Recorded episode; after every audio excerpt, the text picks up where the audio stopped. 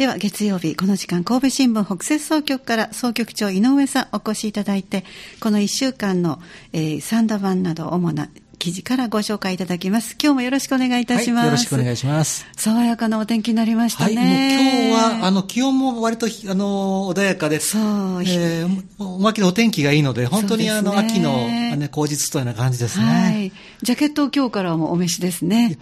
もう朝晩冷えてきましたので。そうです。25度が、はい、あの、半袖か長袖。そして20度がジャケットを着るかどうかの境目らしいですけども、はい、今日の三段の2時の気温が22度ということで、はい、まあ、それぞれね、体感は違いますので、今日は、あの、久しぶりにジャケット姿を拝見しました。もうこれから、あの、日を追うごとに、あの、涼しくなって、寒くなっていくと思いますね。そうですね。で、今日はですね、えー、新聞は今日、月曜日の9月28日日の三田阪神版からの記事ということで、早速では、えー、見出しとリード部分ご紹介しましょう。市議選37人が立候補という、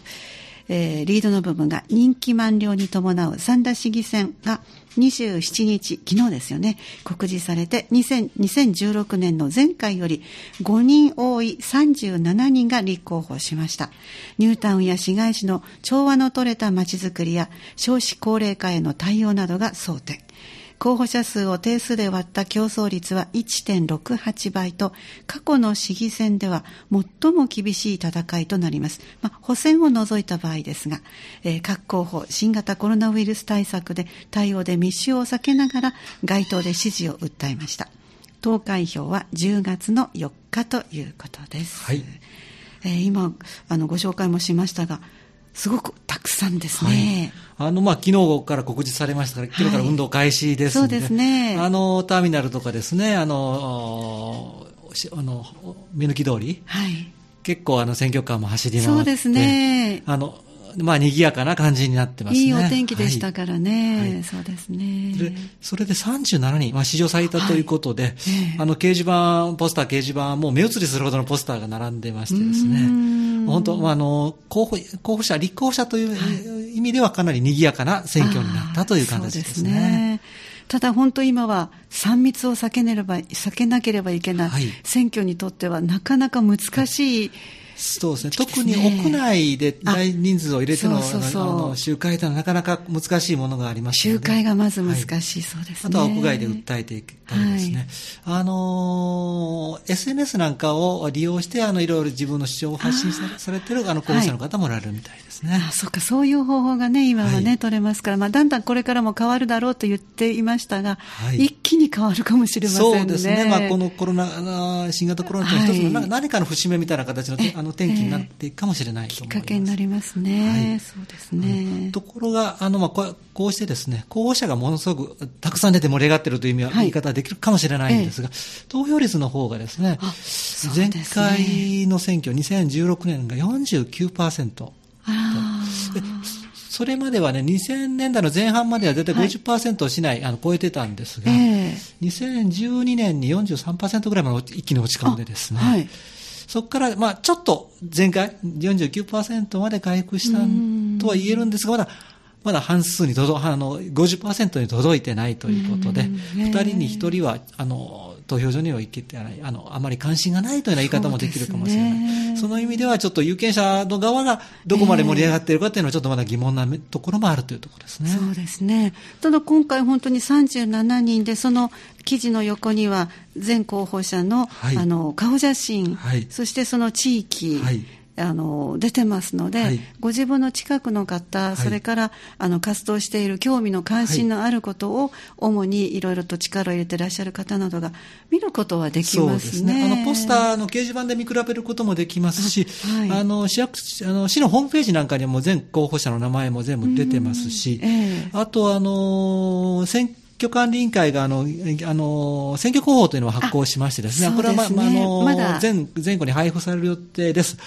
そただ、ホームページではですね、もうそれも選挙候補できておりまして、えー、37人のそれぞれの主張みたいなところを、あの、えー、皆さんの主張、全部あの、そのホームページを通すと、その、選挙法あの今からでも見えますのであの、ちょっと知りたいなと、分かりにくいなと思う方は、それを見見て参考にしていただくこともできるということになっていますね。ねなかなかあの投票率が上がらないというのは、結局は、まあ、いい意味でもあの差し迫った不安がないというところかもしれないけど、はい、現在はこの新型コロナウイルスという、はい、とってもあの地球上全員がものすごくあの不安に思っていること、でその上であの就職などもとっても難しい、ね、進学も難しいという特殊な状況ですから、ちょっとは身近に、感じている方が多いかもしれませんね、はい、あのおっしゃる通りあの、まあ、ほとんど投票には行ってない方でですねほとんどしあの行政には不満がなないないので特に言ってませんという、まあ、そういうことはまあ分からないんでもないんですが、やはりちょっといろいろここはこうしてほしいだとかですね、はい、ここ改善してほしいなというあのそういう要望とかですねあのちょっと不満だとかがある方はそれを不満をどうやって解消していくのかその候補それぞれの候補者のいろいろ比較してみてですね、えー、その意見に沿うようなところをあの重視してみるというのも一つの選択だと思いますね。うん、ということはあのこのネットで、はい、あのいろんな主張が見られるっていうのは、はい、ちょっと一つじっくりと自分が研究できるそういうことも、あの、一つの選択に、あの、参考の、あの、になると思いますね。そうですね。だから、はい、あの、街頭演説などで聞いてるっていうよりも、はい、もうちょっと自分が、はい、あの、落ち着いて聞けますので、ね、そうですね。で、あの、選挙カーなんかやはりどうしても、あの、あの、こういう、あの、固有名詞の連呼になるケースもありがちでですね。すね。まあ、それ仕方ない面もあるんですが、はい、あの、じっくり、あの、やっぱりそういうところを、あの、比較してみようとかいうのには、そういう選挙広報だとか、そういうホームページを見られるとかですね、あと新聞各種の報道を見られるとか、そういうのが非常あのより詳しい情報にはつながると思いますね。うん、そうですね、はい、あのだいぶもういろんな方が回ってらっしゃいますけどもそれぞれにあの距離を取ったお写真というのが掲載されてますね。すね。はい やはりあのそれぞれのあの選挙の事務所なんかでもやはりなあの体温計を置いてあったり、あの消毒液があったり、はい、なかなか密にならないような工夫を、本当はね、あのこれまでの選挙センターではそういう密集感、一体感を演出するというところもあったんですが。でより多くの方とこう接して、はい、そして握手をして、っていうことはありましたね、はい、もうちょっとこの時期からの選挙というのは、なかなかそういうところをどうあのバランスを取りながら、あの盛り上げていくかということだと思いますね、えー、記事からいきますと、選挙事務所がない候補者もいらっしゃるんですね。はい、そうですね。まあ、あの事務所を置いてスタッフを、ね、どんどんあのそこに集めていくというのはなかなか、えー、あのそぐわないという見方も一つあるかもしれませんしそこはそれぞれのあの、ね、候補者の判断もあると思います、うん、記事の中にはあの平均年齢も出てますけども、はい、前回は55.6、はい、今回は55.4歳、はい、ほんのちょっとだけ若くなってる、ただ女性が少ない、少ないです。あの現在の議員のあのも少ないですし、立候補者も少ないですね、今度のですね。はいあの新内閣のね、あの菅内閣の閣僚がまだ2人しかいないというのちょっと話題にもなりましたですけども、この3段に関してもまだまだ本当に少ない状況だとは言います。うん。そういうことを考えるといろんなことを感じられる。そして、はい、あの候補者のこうお顔ぶれを見ながら、はい、あの思うところもきっとそれぞれに終わりだと思いますのでね。はいあのこれから1週間ですよね。そうです。あの投開票が10月4日になりますので、はい、あのその日何かごあのご都合があの終わりの方とかですね、あまりその投票日あの皆さんに集中していかれるのがちょっと人がたくさんいてないという方にはもうすでにあの期日前投票というのが始まっております。はい、あの市役所とあとエルムプラザのあの南ウディあウディ、鈴掛台にある、はい、ウディタウンのあの駅のそばにあの南ウディタウンのそばになりますけれども、そこで期日前に投票もできますので、はい、あのー、もう今日から土曜日まで投票できますので、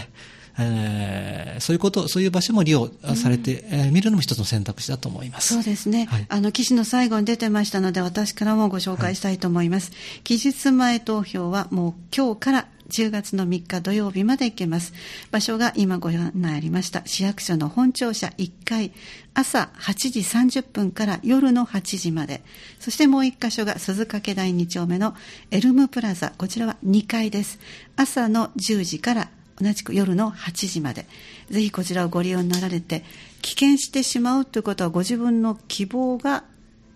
一票投じられないっていう蚊帳の外になってしまうので、まあ、そういうことだと思います。ね、意思表示はね、はい、していただきたいですね。じゃあ最後にあの総局長の目線お願いいたします、はい、もうこの話の流れで何でもなると思います。あの、これまでまあ、あの投票所なんかほとんど足を運んだことがないし、議員の方もよくわからないとおっしゃる方もおられるかかとも思いますけれども、まずはいろいろね、あの、これ今の現状に立っている不満だとか、ここはこうしてほしいだという要望みたいなのがあればですね、はい、それに沿うようなところに一票を投じてですね、その一票を投じることによって、そのね、あの、一票を投じた候補者あのが、例えば議員に当選したとして、はい、あのどういう活動をされているのか、より少しは身近に感じられると思うので、その人あのそういうことを通してあのもっと行政に関心を持ってもらって、あの、不満なところは不満なところで、また次の選挙とかですね、そういうふうにあの、意見をあのいろいろ主張していくということ、ところで、これであの、一応、市民として、三田支社にさもあの一応参加するということにもなりますし、えー、そういうことであの行政の市民がチェックするというような機能にもなりますので、ね、あの投じることによってあの若干関心は高まっていきますので、まずその第一歩としてあの足を運ぶということをやっていただきたいかなと思いますね。特に18歳以上の皆さん、うんぜひ投票していただきたいですね。そうですね。はい、どうもありがとうございました。はい、この時間お話をいただきましたのは神戸新聞北摂総局の総局長井上さんでした。また次回もよろしくお願いいたします。はい、ますありがとうございました。神戸新聞オンラインでした。